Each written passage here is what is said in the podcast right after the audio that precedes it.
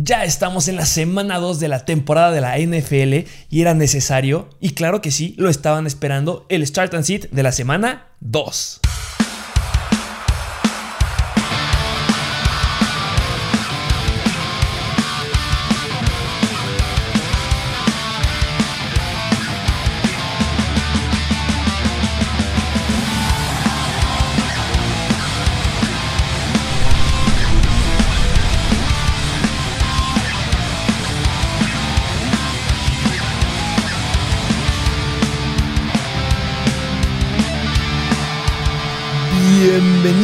Un nuevo episodio de Mr. Fantasy Football. Arrancamos a partir de hoy ya, oficialmente, es la semana 2. Semana 2. Porque hoy hay juego. Así es, hoy ya hay juego de...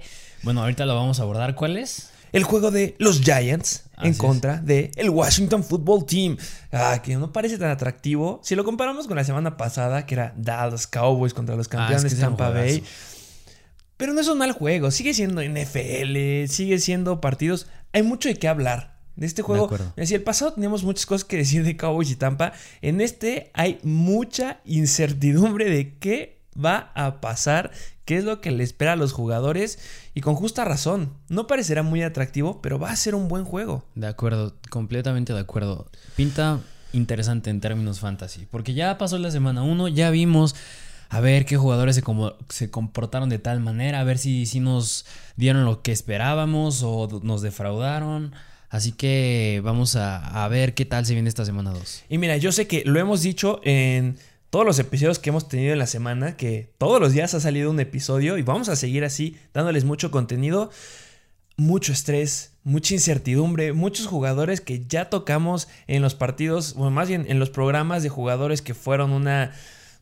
no sé cómo ponerles, pero te dejaron mal. Te dejaron mal visto, dejaron mal a tu equipo, hicieron que perdieras. Hay jugadores que de repente esperábamos mucho y no dieron nada, otros que no esperábamos nada y dieron mucho. Ya tienen a sus nuevos jugadores de waivers, que espero que hayan agarrado los que les dijimos.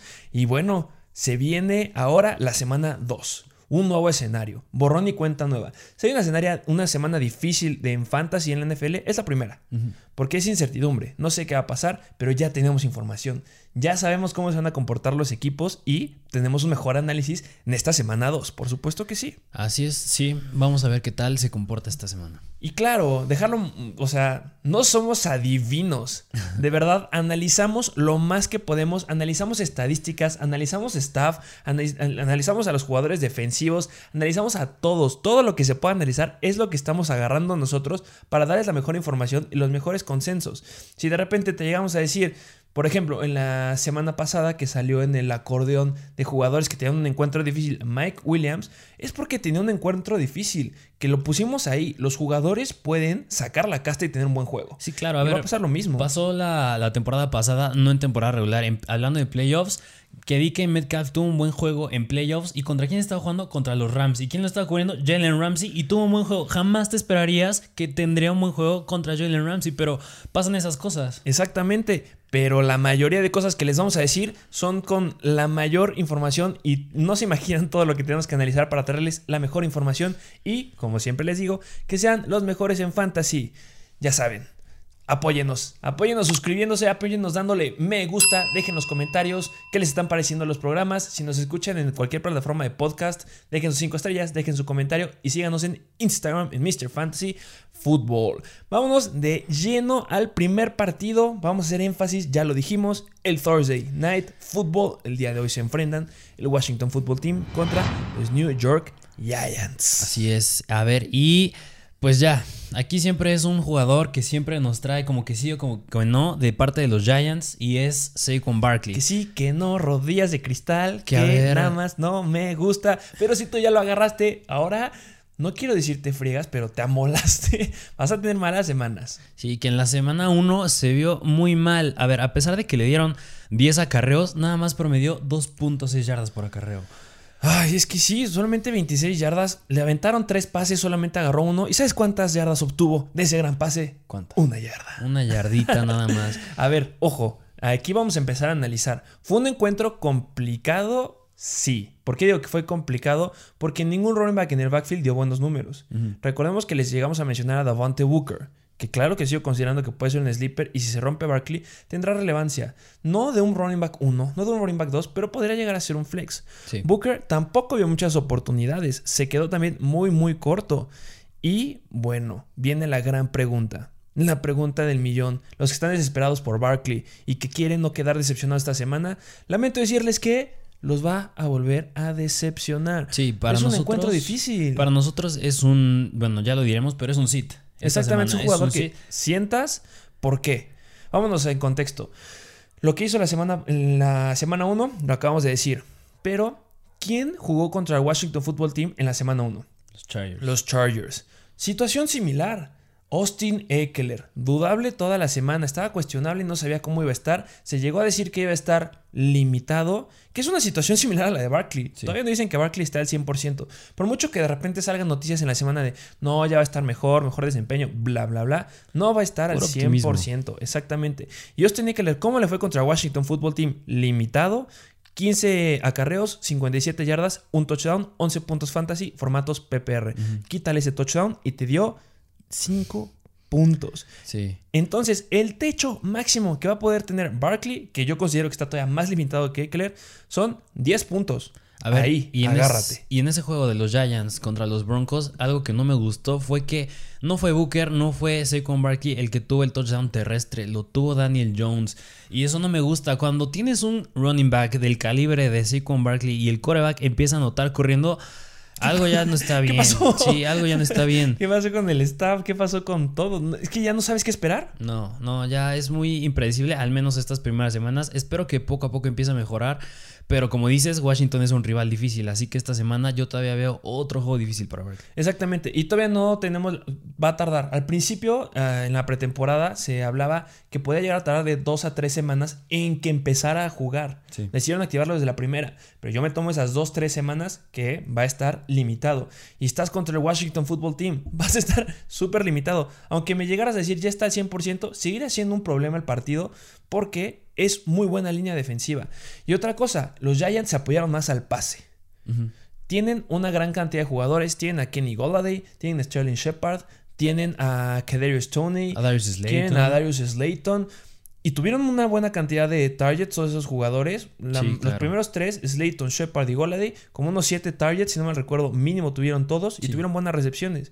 ¿Qué quiere decir eso? Que los Giants sabieron que pueden atacar por pase.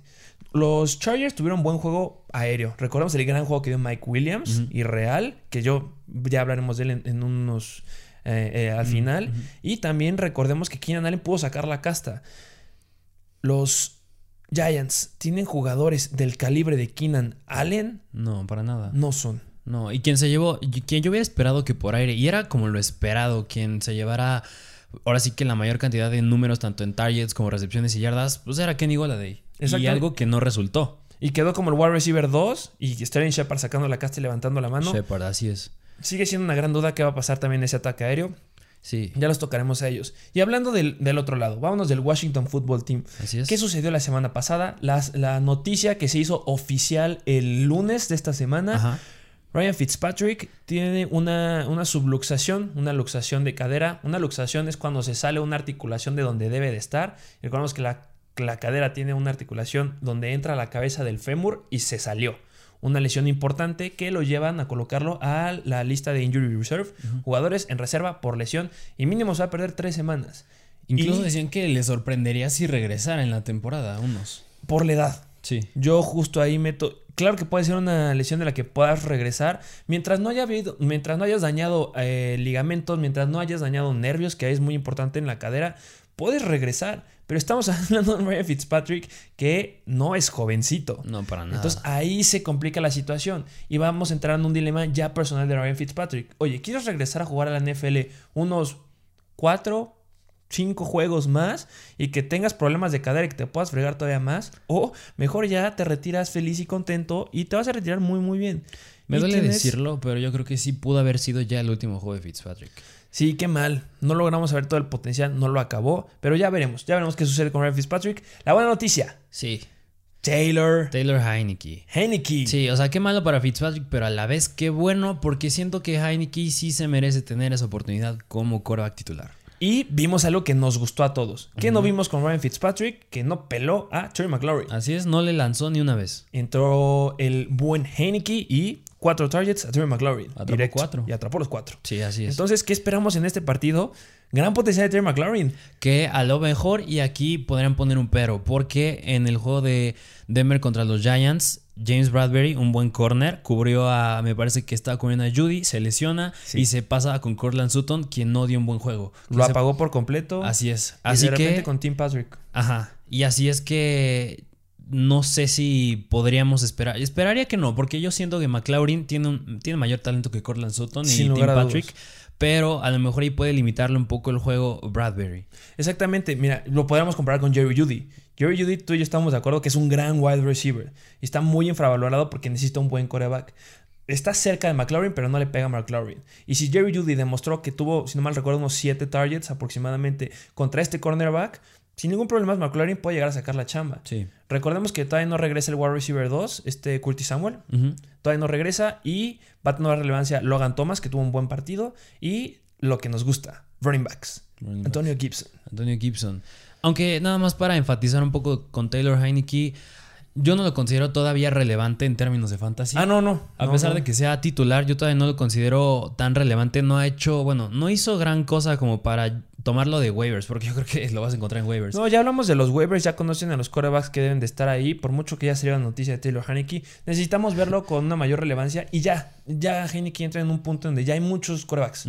Todavía no logra dar ese salto. Nos encantaría que diera ese salto como Jalen Hurts, por ejemplo, para que fuera relevante, pero no lo va a dar. Me gusta como jugador, me gusta como persona, como en el equipo lo que representa, pero en términos de fantasy, no. No, y un jugador para ver este jueves, sin lugar a dudas, los focos van a estar sobre él. Y ahora, vamos a hablar de un running back importante en este partido. Antonio Gibson. Así es, del ataque terrestre. ¿Qué me puedes decir de Antonio Gibson? Antonio Gibson. Mira, lo que me gustó de Antonio Gibson, em, ya lo mencionamos, nos defraudó con base a lo que representa, Claro. pero me gustaron esas 4.5 yardas por acarreo, que se me hacen muy, Muy buenas, buenas. y lo buscaron 5 veces por aire, algo que me interesa más en ligas PPR. Y también me interesa mucho que hay volumen. Algo importante en los running backs es que tengan volumen. 20 attempts.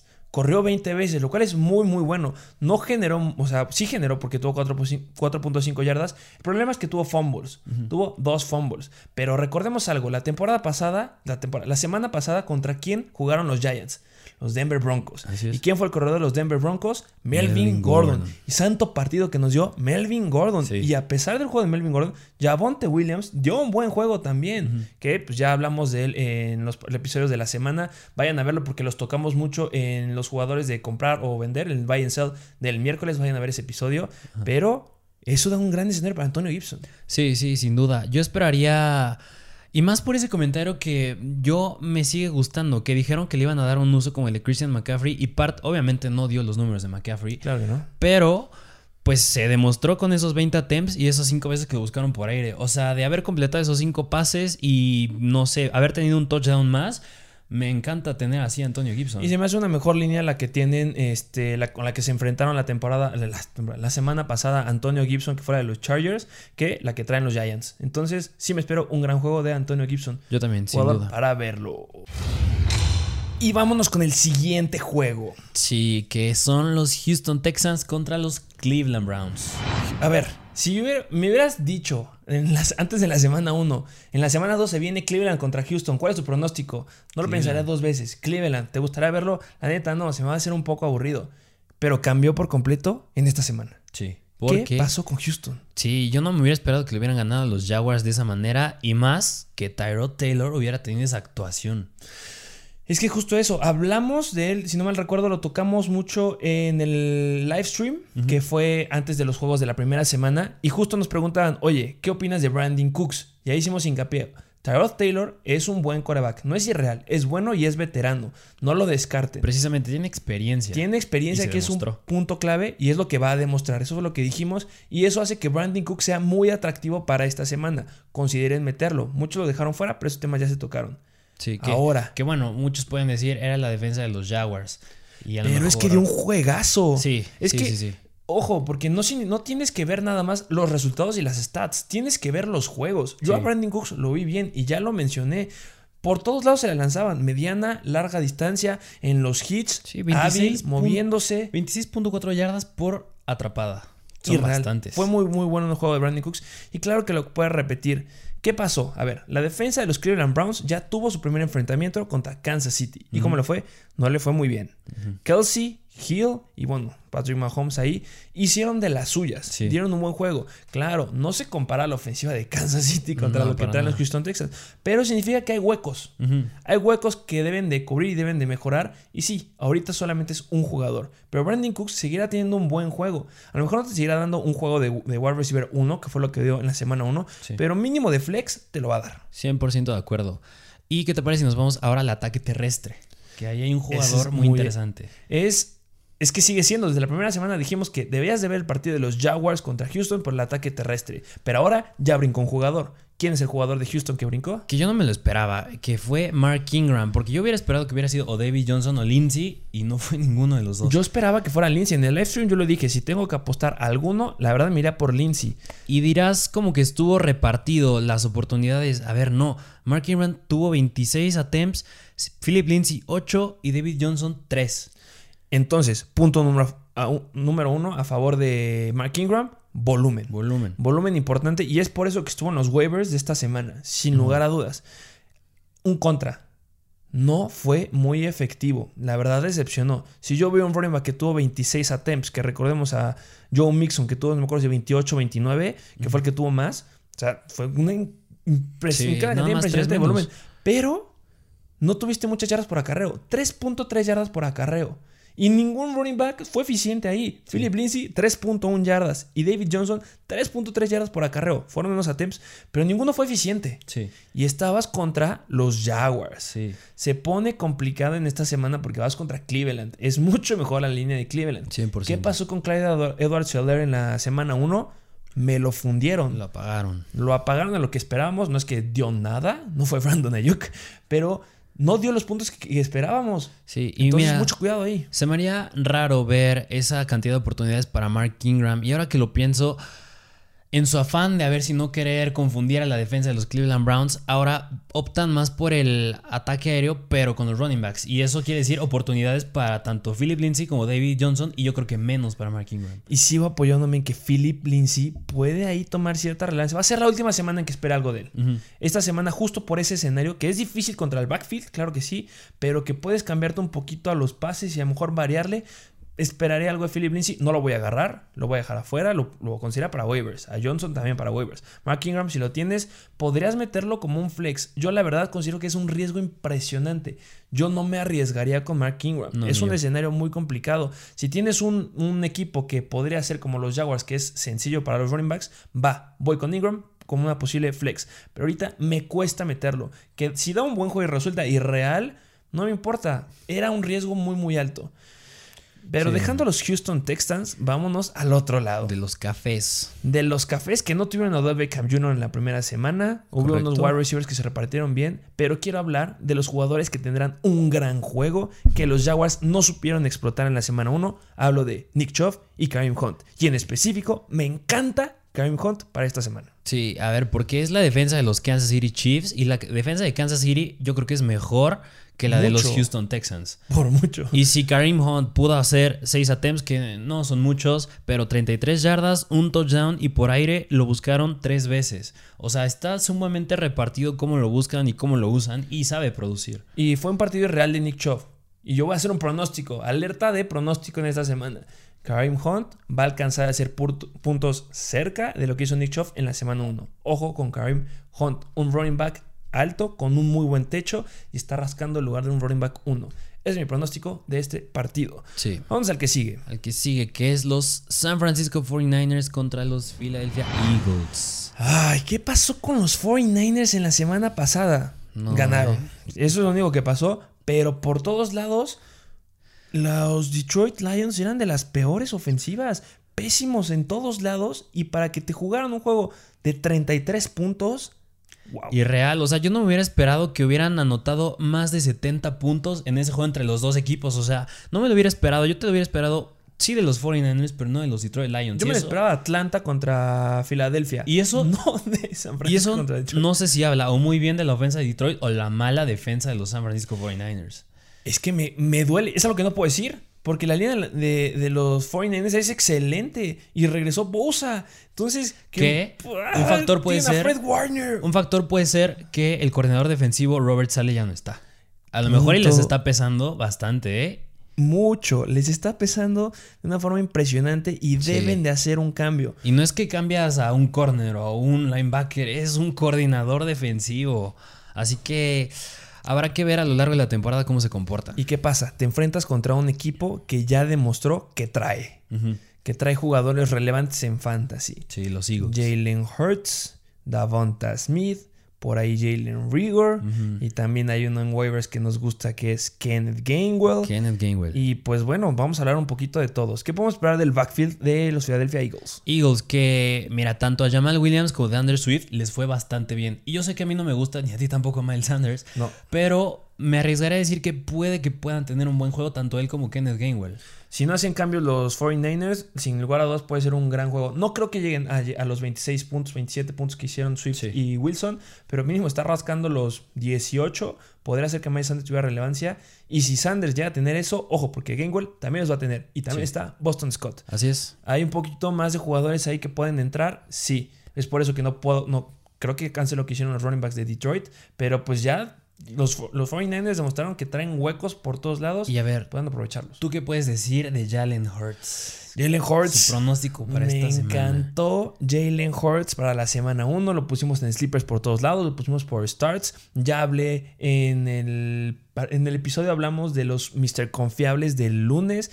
Que todo mundo estaba apuntando que iba a ser mala semana de. Ujú. Y sorprendió demasiado. ¿Qué puedo esperar en esta semana? Pues si Goff hizo lo que hizo. Exacto. Agárrate. Porque vas muy alto esta semana también. Sí, exacto. O sea, a ver, yo no te hubiera creído de Jared Goff, más de 300 yardas, 3 touchdowns. O sea, son esos números son un quarterback elite y Jared Goff no es un quarterback elite. Exactamente, y, y regresamos a lo mismo. La línea defensiva de 49ers no hicieron gran cosa. Ojo, porque Jalen Hurts sí corre. Sí, no es Jared exacto. Goff, que es un poquito más lento y más tosco en ese aspecto. Goff, este Hurst, sí se mueve. Y ya nos demostró en la primera semana que puede ser una muy buena dupla con Davonta Smith. Así y es. que también le va a atrapar Jalen Rigor. O sea que también ya hay una amenaza en el aire. Esperemos, ya lo dijimos, va a regresar y va a tener partidos que le intercepten mucho. Pero tuvimos muchos, muchos que les interceptaron demasiadas veces. Tom Brady, tuvimos a Dak Prescott le interceptaron, a Trevor Lawrence le interceptaron y dieron grandes juegos y no importó. Sí. Va a ser lo mismo con Jalen Hurts. Yo espero intercepciones, sí, yo creo que van a caer intercepciones, pero con la habilidad que tiene en piernas y en aire va a dar un gran juego. Sin no duda. como el de la primera semana, porque sí, debo decirlo, es mejor la defensiva de los 49ers que la de los Atlanta Falcons. Sí, no, no hay, no hay ningún interrogante en eso, pero puede dar un gran juego, no de los puntos que dio en el A1, pero con que te alcance unos 20, ¿qué más quieres para un coreback que te lo agarraste hasta el round 8, 9, 10 y algunos Sí. lo tienen en la banca? Sí, sí, sin duda alguna. Vámonos con el siguiente juego. Ah, bueno, nada más tocar eh, rápido la ofensa de los 49ers. Los Les 49ers. hizo falta. Divo Samuel, juego irreal, ya lo hablamos de él, es un start sin lugar a dudas. Brandon Ayuk, yo espero que pueda estar bien. Va a ser hasta el último minuto, vamos a saber si sí va a estar al 100 o no. Hay que reservarnos un poquito, pero no lo suelten. Ya lo pusimos en el, juego, en el episodio de Buy Sell, que vayan a ver lo que se publicó el día de el martes, si no mal recuerdo, Ajá. o el miércoles, perdón, miércoles. Y bueno, va a tener un gran juego Divo Samuel. Vamos con los corredores. El backfield va a ser muy relevante. Mike Davis no hizo casi nada en contra de Filadelfia, pero considero que tienen mucho más talento los de los 49ers y una mejor línea ofensiva. Sí, y pues George Kittle es un start siempre. Así es. Vamos con el que sigue. Que es ah, igual, el quien se enfrentó contra los 49ers, los Detroit Lions contra los Green Bay Packers. La decepción de la semana 1. Y a ver, yo en esta semana espero, y yo siento que sí va a suceder, que los, Yo no sé qué esperar. que los Green Bay Packers van a mejorar sí o sí. O sea, estás hablando de un equipo que ha llegado a la final de la conferencia nacional dos años seguidos y en un partido que nada más anoten tres puntos, no se van a quedar así. O sea, yo siento que sí tienen que mejorar y si no mejoran, yo creo que va a ser porque Aaron Rodgers es su afán de querer ya no si jugar en ahí. este partido no dan gran cosa, porque tienen el escenario en bandeja de plata. Hablamos de jugadores que les dieron partidos en bandeja de plata y lo tomaron y lo convirtieron de la mejor forma. Llamado Williams, Brandon Cooks, este Elijah Mitchell, por ejemplo, que fue contra Detroit Lions.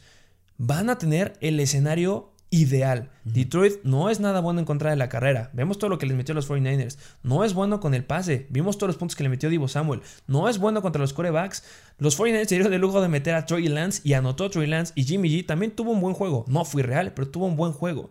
Yo considero que traen una mejor ofensiva los Packers. Si das uno al juego, Aaron Rodgers, perdóname, pero te afectó demasiado o de verdad si no quieres jugar esta temporada, mejor ya agarra tus maletas y vámonos. Alcanza a Drew Brees, no hay problema. Sí, y en el partido de los 49ers contra los Detroit Lions, el running back Elijah Mitchell le fue de pelos. O sea, corrió como quiso y un touchdown. Y yo podría ver que esos números los repitiera Aaron Jones. Queda miedo. No, te, no puedo negar que si tienes Aaron Jones te va a dar miedo, pero este es el mejor escenario. O sea, qué mejor que meterlo contra una de las peores líneas defensivas de la NFL. Si se enfrentaran contra Washington, Cleveland, sí sería como, no, sí no sé qué hacer. Pero este es el peor escenario. O sea, si en este da un mal juego, ya sabemos qué esperar de Aaron Jones para toda la temporada. Si da un buen juego, sabemos que solamente fue la semana 1. Pero hay que esperar algo bueno de Aaron Jones. Ojo, no me gustó que fueron, fue mal eh, la repartición que se dio en el backfield. A fin de cuentas, yo creo que fue cerca del 50-50 con AJ Dillon, un poquito más de pases con Aaron Jones. Espero que cambie, sí espero como un 70-80% de carga de trabajo a Aaron Jones y pues debe dar un buen juego. Ya, este es el, partido, no hay mejor escenario. Y un punto importante que salió en la noticia igual de los Detroit Lions, que no me acuerdo en qué draft lo eligieron, pero fue hace poco, al cornerback Jeff Okuda. Ah, Jeff Okuda, salió el lunes la noticia. Que es el mejor cornerback de los Lions, ya quedó fuera para la temporada. Y eso es... ¿De dónde Aquiles creo que fue? Y esa es una mejora para Davante Adams.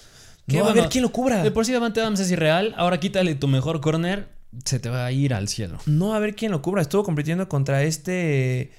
¿Cómo se llama? Contra Marshall Latimore. Y pues esperamos sacar a la casta. Hizo algo no se quedó en ceros, hizo algo. Y aquí tiene el mejor escenario de Adams para conseguir cosas. Ojo, que aquí voy a ver también a Marquez Valdez Scantling, jugador que lo pusimos al final de los waivers, pero pues lo buscaron la misma cantidad de veces, está un poquito más que Davante Adams. Sí, sí, más que Entonces, aquí vamos a ver, vamos a ver a Marquez, Valdez Scantling, que hasta podría atreverme a meterlo como un flex, a Davante Adams sin lugar a dudas como wide receiver 1, Aaron Rodgers, si no tienes otro coreback, debes de meterlo y espero que alcance un buen juego ahora sí. Aaron Jones va adentro, AJ Dillon. Ese sí me aguanta un poquito. Sí, yo creo, concuerdo contigo.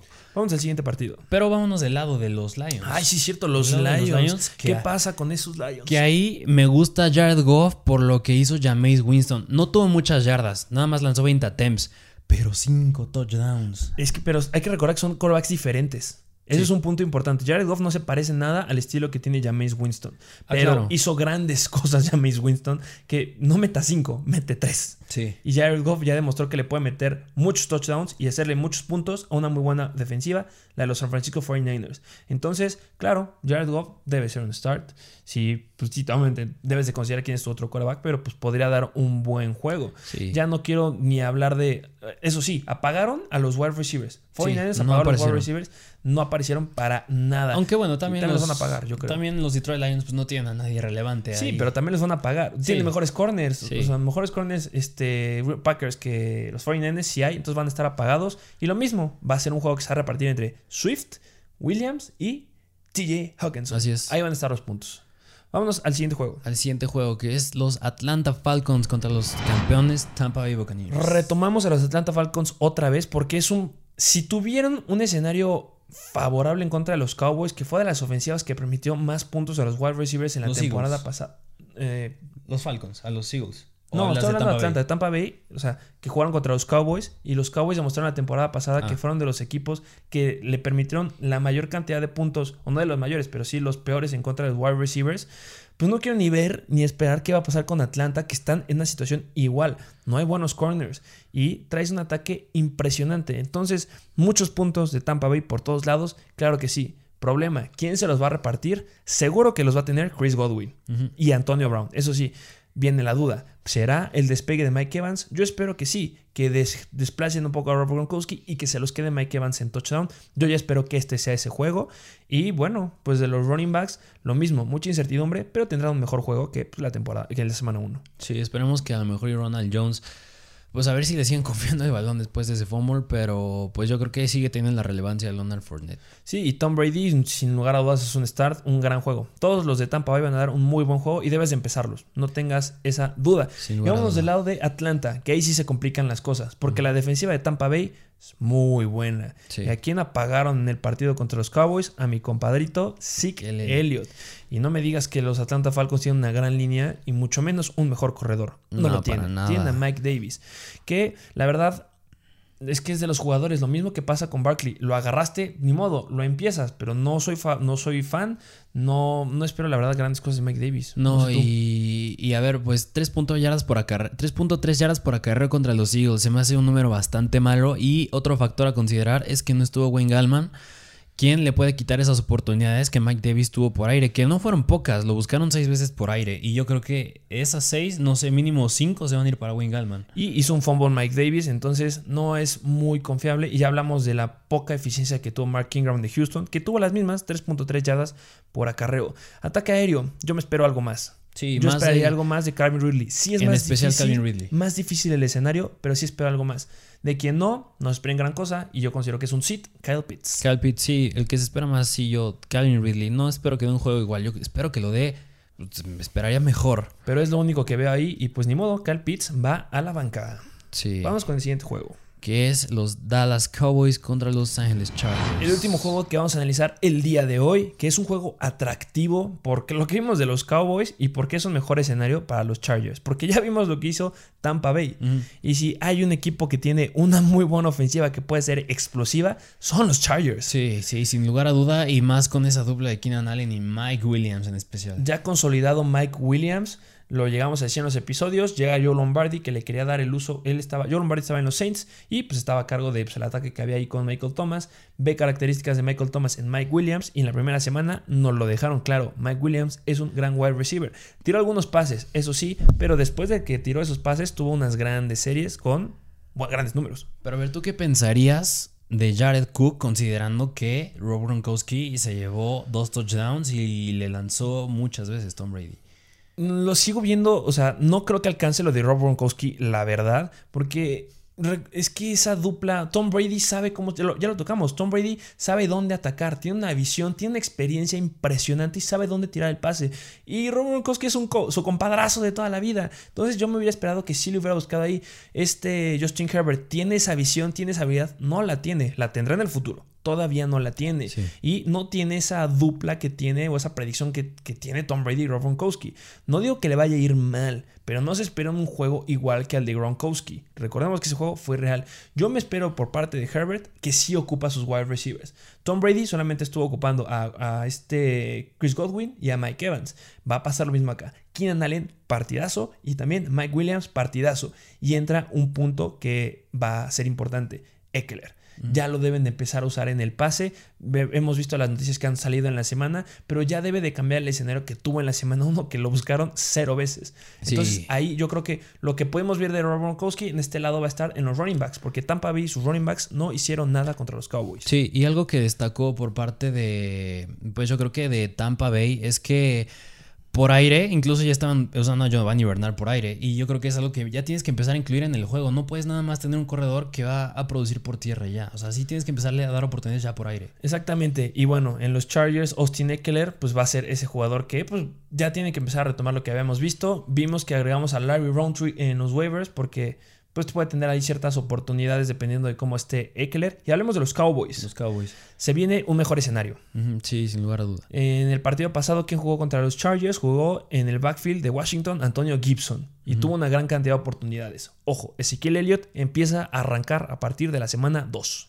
Sí, sin lugar a duda. Yo creo que va a empezar a tener un mejor juego y se enfrentan a una, a una situación en la que los Chargers ya no se tienen que preocup- que preocupar nada más de McLaurin, sino ya ahora ya son dos. Y Sí. ahí le abre el panorama tanto a yo creo que a Tony Pollard como a Ezekiel Elliott. Que es un muy buen perímetro el de los Chargers. Eso sí que hay que remarcarlo. Sí. Y este. Sí, CD Lamb, Amari Cooper, ¿qué esperamos de ellos? Son starts, wide Sí, receivers uno. Sin, me- si me dices por cuál te inclinas más, no te voy a poder decir uno porque ambos van a tener un buen juego. No hay forma de poder este, quitarlos. Y bueno, sí que Elliot, yo espero que ya empiece a despegar. A lo mejor no el mejor juego de su vida o el mejor juego de la temporada, pero sí uno muy bueno. Sí. Y esos fueron los partidos que vamos a analizar en Fantasy, relevantes en Fantasy en esta semana. Y ahora sí, vámonos por algo que la gente vino a ver, porque grandes pronósticos de la semana 1 y vienen los pronósticos de la semana 2. Vamos con el Start and Sit. El start and sit que, pues, aclararlo otra vez que tú vas a decir un start, yo digo un start y al final llegamos a pues, un consenso que es un sit. Exactamente, y puede que a lo mejor salgan ahí uno que otro jugador. Sí, para cada posición. Vámonos con los quarterbacks. Quarterbacks, a ver. ¿Quién quieres? Si tú? es- empieza- yo ¿Quién eres tú? Start. Mi start de esta semana es de los New England Patriots, Mac Jones, que se Mac enfrenta Jones. a los Jets de Nueva York. Los Jets que me parece que te gusta por lo que hizo Sam Darnold. Exactamente. Mucho tiene que ver con lo, que hizo Sam Darnold y lo que vi de Mac Jones. Ya lo dijimos, no importan estadísticas, importa ver el juego. Y me gustó Mac Jones. Tuvo 39 intentos de pase y completó 29, 281 yardas y generó un touchdown. ¿Qué hizo Sam Darnold en contra de los Jets? Llegó a casi a las 300 yardas, 296, 98, no recuerdo, pero llegó casi a las 300. Sí.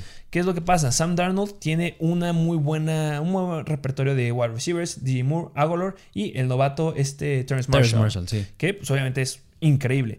¿Qué pasa con Mac Jones? Está haciendo y está solidificando su- sus mancuernas, pero se vio bien. Me gustó la mancuerna que empezó a generar con Nelson Aguilar, que le aventó el pase, le aventó 7 pases y atrapó 5, 72 yardas y con él metió un touchdown, el único touchdown que ahí estuvo. Y también me gustó la mancuerna que se ve con Jacoby Myers, que recordemos que es el wide receiver para mí el 1. No es indiscutible, todavía no está bien definido quién es el 1, pero mí me encanta Myers y fue el que más buscó. Lo buscó 9 veces y atrapó 6 pases, generó 44 yardas, 4.9 yardas por target. Problema de Meyers que no anotó, pero ya va a llegar esa, esa oportunidad de anotar. Un buen escenario también es que los Tyrants tendrán relevancia. Está John Smith y está Hunter Henry. Los dos son efectivos y pueden dar, no, no voy a decir que den buenos puntos, pero sí van a generar en pro de los Patriots y en pro de Mac Jones. Entonces yo creo que la primera semana fue difícil porque estás hablando del perímetro de los Miami Dolphins, que es muy bueno. Y es por eso que no dieron grandes números sus, sus jugadores eh, ofensivos, a de los wide receivers o los tight ends. Pero ya cambia, porque los Jets traen huecos por todos lados. Entonces Mac Jones es un jugador que es un start. Sí. Y de mi lado, yo creo que Teddy Bridgewater, puente agua, va a tener un buen juego porque va a ver, va contra los Jacksonville Jaguars y fue la misma situación que te dije con Sam Darnold, que te, te gustó lo que viste. A mí Sí, me claro. gustó lo que vi con lo que hizo Tyrod Taylor y va contra los Jaguars, Teddy Bridgewater. Y me gustó también cómo le jugó a los Giants, que yo considero es una defensa mejor que la de los Jaguars, sin duda. A ver, estaba James Bradbury, que estaba sobre Jerry Judy, que bueno, sí, pierde a Jerry Judy, pero a ver, te- este, Tyrod Taylor nada más tenía a Brandon Cooks. Y ahorita Teddy Bridgewater tiene a- tanto a Tim Patrick como a Cortland Sutton y ahí Noah Fant. y ahí Noah Fant. Así y también que ataque terrestre. Sí, en el ataque terrestre Melvin Gordon y Javonte Williams. Buenas manos los dos. Sí, sin lugar a duda. Y lo que hizo, pues completó el 78% de sus pases contra los Giants. Es un número bastante bueno. Si un coreback completa más del 70, yo creo que ya es bastante bueno. Y un punto de remarcar es que tuvo cero intercepciones y dos touchdowns. Gran juego que dio Terry Bridgewater. Br- Bridgewater puente de agua, dejémoslo ahí. Sí. Y, sí, de acuerdo, un buen start. Sí, si tienes una urgencia en la posición de coreback, yo creo que Teddy Bridgewater puede ser la opción. Exactamente. Eh, pregunta: Tienes a Aaron Rodgers y tienes la opción de meter a Terry Bridgewater. ¿Por quién te vas? Yo sigo confiando en Aaron Rodgers. Ok. Yo sigo confiando en. Aaron Rodgers. Yo espero que sí cambien muchas cosas en ese equipo. Tienen que mejorar mucho de tanto de la semana pasada como a esta. Sí, porque va a haber mucho. Esa va a ser la pregunta de esta semana: ¿Aaron Rodgers o alguien más? Y yo, igual, si me preguntas Aaron Jo- Rodgers o Mac Jones, me gusta mucho Mac Jones, pero Aaron Rodgers tiene un mucho mejor escenario. Y sí, me iría, confío en lo que vi la temporada pasada. Me vuelve a fallar Rodgers y ya no lo vuelvo a hacer. Sí. Pero sí, me iría un poquito por Aaron Rodgers. Mac Jones a lo mejor la llegaría a considerar contra equipos que tengan una situación complicada en, hablando de, de la- del partido en sí. Por ejemplo, mm, los Colts que van contra los Rams, meto a Mac Jones en lugar de Carson Wentz, por ejemplo. Sí, claro. Este, en los Miami Dolphins meto a, Car- a Mac Jones en lugar de Tua Bailoa. Lo meto en lugar de Andy Dalton, todos lo haríamos. Y lo meto antes que a nuestro sit, que el consenso de la semana del sit es de los Cincinnati Bengals, Joe Joe, Burrow. Costó. Costó mucho trabajo determinar quién iba a ser el sit de esta semana. Sí. Porque los jugadores que tienen un escenario complicado o que se considera que se enfrentan a las mejores defensivas en contra del coreback, son muy buenos. Estamos hablando de jugadores buenos o que muy poca gente los tiene. ¿Quién va a tener mal juego? Zach Wilson, por supuesto. Carson Wentz, por supuesto.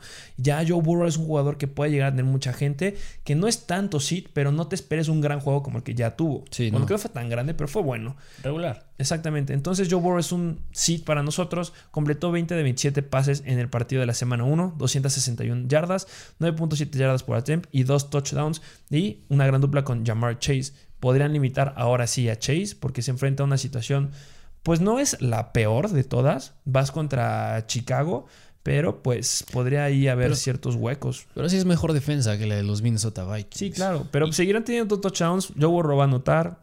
Sí, y también yo creo que pudo haber ayudado un poco que ese tiempo se va a tiempo extra y da chance para hacer más oportunidades para todos los jugadores. Punto muy importante. El tiempo extra que se alargó hasta donde lo más lo- pues tiraron lo más que pudieron. Sí. Y pues bueno, Joe Burrow será nuestro sit. Vamos con los running backs. Los running backs. ¿Quién tienes de tus start, de start starts en running backs? De running backs, ya se habló de este equipo en tu start de corebacks. Hablo de los Denver Broncos, pero yo me recargo por Javonte Williams. Javonte Williams. Justo es un start. Si tú me preguntas, ¿Melvin Gordon es un start? Pues, por supuesto, pero todo el mundo va a empezar a Melvin Gordon. No necesito decírtelo. La interrogante es con Javonte Williams. Sí. Porque no dio el juego en puntos fantasy que tuvo Melvin Gordon. Javonte Williams tuvo 14 acarreos para 45 yardas y tuvo solamente una recepción que se fue para atrás mi compadre. Tuvo menos 4 yardas. Lo atractivo, le ganó a Gordon en acarreos. Melvin Gordon tuvo 11 acarreos, fue más efectivo. Y este, Javonte Williams tuvo 14, lo superó por 3. Y ya dijo el staff que a Williams, desde antes del partido, habían dicho: A Williams lo tenemos considerado y lo queremos para todo tipo de situaciones. Nada del terceros downs, nada de, de zona roja. No, lo quiero para todo. Y lo vimos en eso en el juego. Lo ocuparon por todos lados. No fue tan efectivo, pero no tuvieron miedo de meterlo en terceras, en línea, en zona roja. No hubo miedo de ocuparlo en el pase y es poco a poco. Javonte Williams va pasito a pasito y ahorita se enfrenta a un gran, un gran escenario este, en la semana número 2 que puede ser su gran, pues la situación que estaba esperando Sí. contra los Jaguars. Sí, claro. Entonces, Javonte Williams es mi start. Sí, el segundo jugador que decimos de los Denver Broncos. Así es. Y mi start de esta semana en running backs es otro novato, Najee Harris. Que decepcionó a muchos en la semana 1. Sí, pero a ver, lo dijimos. Y Najee Harris jugó el 100% de los snaps. Punto importantísimo de Najee Harris y no nos vamos a cansar de mencionarlo. Lo dijimos en el episodio de ayer de Buy and Sell y lo repetimos. 100% de los snaps. po. Sí, y contra quién? Los Buffalo Bills, un equipo que pinta para llegar al Super Bowl. Y, ok, la misma situación que dijiste con Javonte Williams. Le dieron el balón a Najee, 16 attempts, 45 yardas y 2.8 yardas por acarreo, que no es muy atractivo esas 2.8 yardas, pero entender que es un novato, esa defensa, esa línea ofensiva de los Pittsburgh Steelers no es muy buena, pero también es la línea defensiva de los Buffalo. Bills. Y yo considero que la de Las Vegas Riders no es la, igual que la de los Buffalo Bills. No se compara en nada. No tengo que hablar del partido del lunes. La temporada pasada demostraron que fueron la, si no me recuerdo, dentro de las cinco peores líneas defensivas y no cambiaron muchas cosas ahí. Entonces Najee Harris, esta es su oportunidad. Fue un escenario difícil en la semana 1, pero en la semana 2 mejora mucho. Y considero que muchos lo van a meter sí o sí, pero te generaba miedo. Y a Sí. lo mejor ya no lo quieres meter tú como tu running back 1. Sin lugar a dudas es un running back 2 con un techo muy muy alto que podría alcanzar el potencial de un running back 1 en la semana 2. Sí, sin lugar a duda. Sid, ¿a quién sentamos? Vamos a parecer disco rayado. ¿A quién sentamos la semana pasada? Sentamos a las rodillitas de cristal. Y en la semana 2, ¿a quién sentamos? Sentamos a. Saquon Barkley. Se sienta Barkley otra vez. Sí. Ya hablamos de él en. Pues hace Sí. unos minutos. Regresen a ver lo que dijimos del partido contra de Washington. Sí, incluso hace unos momentos lo dijimos Mm, que, que mm, Austin Eckler no le fue muy bien contra el Washington Football Team y yo creo que Saquon Barkley no es, no es la excepción. Le va a ir muy similar, si no es que un poquito peor. Le va peor, no más de 10 puntos. Ya lo dijimos, Devonta Booker tampoco tuvo una gran actuación. Entonces quiere decir que los Giants se van a recargar un poquito más en el pase, que es justificable. ¿A quién yo espero de ese, de ese equipo que sobresalga? Sterling Shepard. Sterling Nada Shepard. más a él. Y pues este Barkley es un sit. No te esperes gran cosa. Misma situación. Lo tengo, este, lo empiezo aunque tenga un mal partido. Exactamente. Lo empiezas porque lo drafteaste. Nunca recomendamos que lo agarraran. Ofrecíamos trades. Ya llegará el momento en que dé un bu- buen juego y lo sueltes, pero este no es su juego. Barkley es un sit. Wide receivers. ¿A quién tienes? Wide receivers que otro jugador de los Denver Broncos. Ya es el tercero y es que, a ver, van contra los. Jaguars. Van contra los Jacksonville Jaguars y... Y es que- y que- pero hay que agarrar, no es solo que vayas contra los Jaguars y no es que todos, todos los días les vamos a decir los que fueron contra los Jaguars. Sí. Es que cambian muchas cosas con los Broncos y tú lo vas a decir ahorita. Sí, sí, sí, sin duda alguna ya dijimos de Tyro Taylor, Najee Harris, el digo, Najee Harris, Javonte Williams, el mismo Melvin Gordon y ahora se lastima Jerry Judy y yo Ahí creo está que la clave. el start es Tim Patrick, no Cortland Sutton, Tim Patrick. Exactamente. Tim Patrick, ¿por qué? A ver, la semana pasada Tyrod Taylor lo que hizo con Brandon Cooks, lo buscó siete veces, cinco recepciones, 132 yardas. Y Tim Patrick no tuvo tanta relevancia, pero la defensa de los Giants es una completamente... Bueno, es mucho mejor que la de los Jaguars. Y yo considero que tanto Bridgewater, si Bridgewater, si Bridgewater tiene un mejor juego, tanto sus receptores, y ahí incluyo a Tim Patrick, van a tener un buen juego. Exactamente, y ya lo dijiste, ¿por qué no Corland Sutton? Corland Sutton, recordemos que el último juego que había tenido este, de- desde antes de la semana 1 fue en la semana 2 del 2020. Está regresando de una lesión y no había tocado un emparrillado desde entonces y no tuvo Sí. un gran juego y todavía le va a costar. Eh, lo buscaron tres veces solamente tuvo una recepción. Así de mal estuvo. Sí. Claro, tampoco sorprende los, los targets que tuvo Tim Patrick, fueron cuatro, pero ya no está Jerry Judy.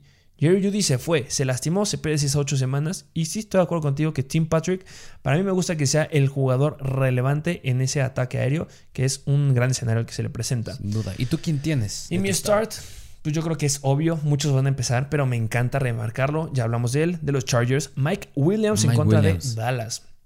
12 targets eh, en el partido en contra de Washington. Agarró 8.82 yardas, 6.8 yardas por target, un touchdown, un target menos nada más que Keenan Allen. Y pues algo que me gustó, que es por eso lo importante de ver los juegos, perdón que sea tan repetitivo, pero si ustedes vieron el juego, Herbert, cuando se encontraba en situaciones de presión, ¿a quién volteaba a buscar?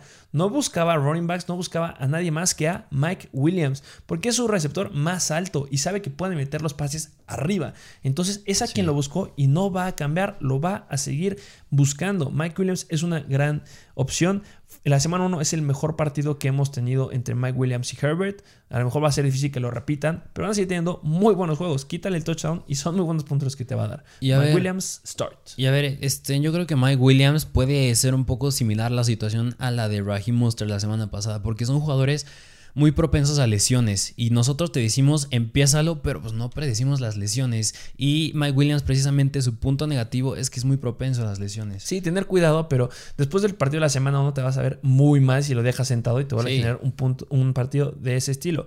Ojo con las lesiones, pero pues va para adentro. Y es sit.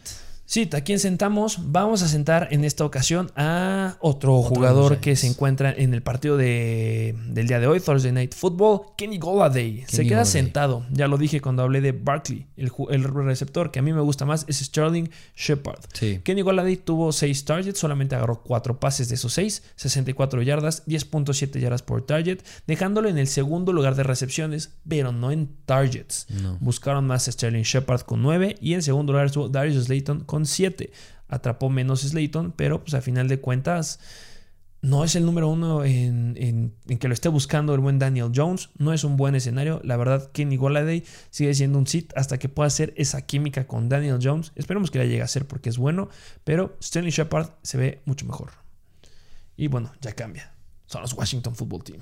Sí, así es. Vamos por Titans. Con los Titans, ¿quién tienes de tu start en Titans? Mi start, perdón que seamos tan repetitivos, pero los Broncos son un gran equipo en esta temporada. Bueno, no en esta temporada, sino en esta semana. Y Noah Fant es mi start. Va contra los Jaguars. Tuvo 8 targets, eh, agarró 6, tuvo 62 yardas. Lo mismo, se lastima Jerry Judy. Y si, y si Tim Patrick va a tener relevancia en el ataque aéreo, Noah Fant lo va a tener al doble. Me gusta más Noah Fant. Lideró a los Broncos en targets. Fue el que más buscó Terry Bridgewater. Y este. Pues ya lo comenté. Corland Sutton regresa a una lesión. No me gusta ahí. Y le podrá competir a Tim Patrick. Pero Noah Fant va adentro sí o sí. Sí, sí, concuerdo contigo. ¿El tuyo? Y de mi start yo pongo a... Aquí la tuve entre dos, pero voy a mencionar uno primero que es un poco arriesgado, pero es Gerald Everett de los Seattle Seahawks. Sí, de acuerdo contigo. Porque, a ver, mm, sí, tuvo 10 puntos fantasy, pero nada más tuvo dos recepciones y un touchdown que fue lo que le ayudó.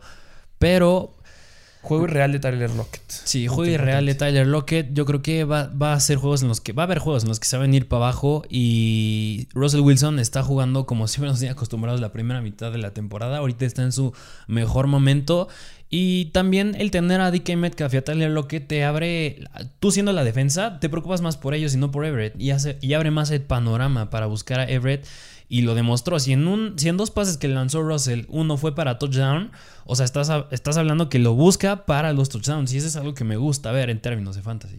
De acuerdo, 100% contigo. ¿Y quién es tu segundo? Y el segundo jugador que tú lo mencionaste cuando hablaste de Mac Jones, que es John Smith de los New England Patriots. ¿Por qué? Porque van a jugar contra los New York Jets, que son la cuarta peor en contra de los Tyrants. Así es, son la peor cuarta en contra de los Tyrants. Y aquí da un poco de miedo porque tú me lo dijiste, está también Hunter Henry. Y a tanto a como Jonu como a Henry les puede ir bien. Pero entre ellos dos yo considero que Jonu es el más atlético y es de los mejores después de la en yardas después de la recepción.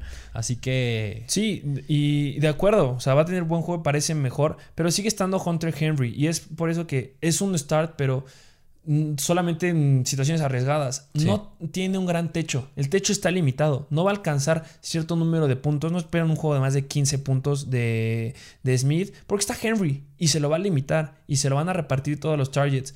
No es un gran juego. Es un buen terreno. Le va a generar mucho a Mac Jones. Puede que llegue a anotar. Pero no se esperen un juego irreal. No va a llegar. se lo aclaro desde ahorita. Nunca va a llegar. Entonces, considérenlo como un start. Sí podría ser bueno. Pero hay que tener cuidado. Y el SIT. De SIT, ¿con quién nos vamos? también una situación complicada, porque pues, la mayoría de los jugadores o de los Titans que tienen situaciones difíciles en la semana 2, pues son jugadores que ya sabemos que no podemos esperar este, nada de ellos. Nada de ellos. Háblese de los Eagles, que tienen un mal escenario, por ejemplo. Bueno, podría llegar ahí a considerarse entre sí, ¿no? ¿Qué otros jugadores tienen eh, complicados? Pues TJ Hawkinson, pero TJ Hawkinson ha sacado la casa sin ningún problema. ya lo demostró. Y el que se enfrenta contra la quinta defensiva, la quinta mejor defensiva en contra del Tyrant del 2020 es Tyler Higby. Sí, que es contra los Indianapolis Colts. Y le fue un juego bastante respetable la semana pasada contra los Bears. Pero yo creo que no, no creo que le vaya, yo creo que le va a ir peor y a, duras penas tuvo un buen juego contra los Bears. Sí, tuvo 6 targets, agarró 5 pases, 68 yardas, 11.3 yardas por target. Everett tuvo buenos puntos, que fue, fue quien jugó contra los, em, los Colts en la, la semana 1, pero porque anotó. Entonces Tyler Heavy yo creo que no va a ser una gran semana y ese sit de la semana. Así es. Eso sería todo por el día de hoy. Ese fue nuestro Start and Sit y análisis de partidos importantes de NFL Fantasy en la semana 2. Ya saben, suscríbanse, nos ayudan mucho suscribiéndose. Este, por favor, apóyenos a que esto siga creciendo. Suscríbanse, denle like, de que activen la campanita para que sepan cuando subimos videos, que es casi diario. El lunes tuvimos doble episodio. Y dejen comentarios. Ya saben que nos pueden escuchar en Spotify, Apple Music, en Apple Podcast, en Amazon Music, perdón, en Google Podcast, en Stitcher. Dejen su comentario y sus 5 estrellas. Síganos en Instagram, Mr. Fantasy Football y Mr. Fantasy Doctor. Eh, ¿Quieres algo por agregar? ¿Quieres más? Suscríbanse igual por dos, denle like. Y bueno, muchas gracias por ser parte de la mejor comunidad de Fantasy Football en español. Y nos vemos a la próxima.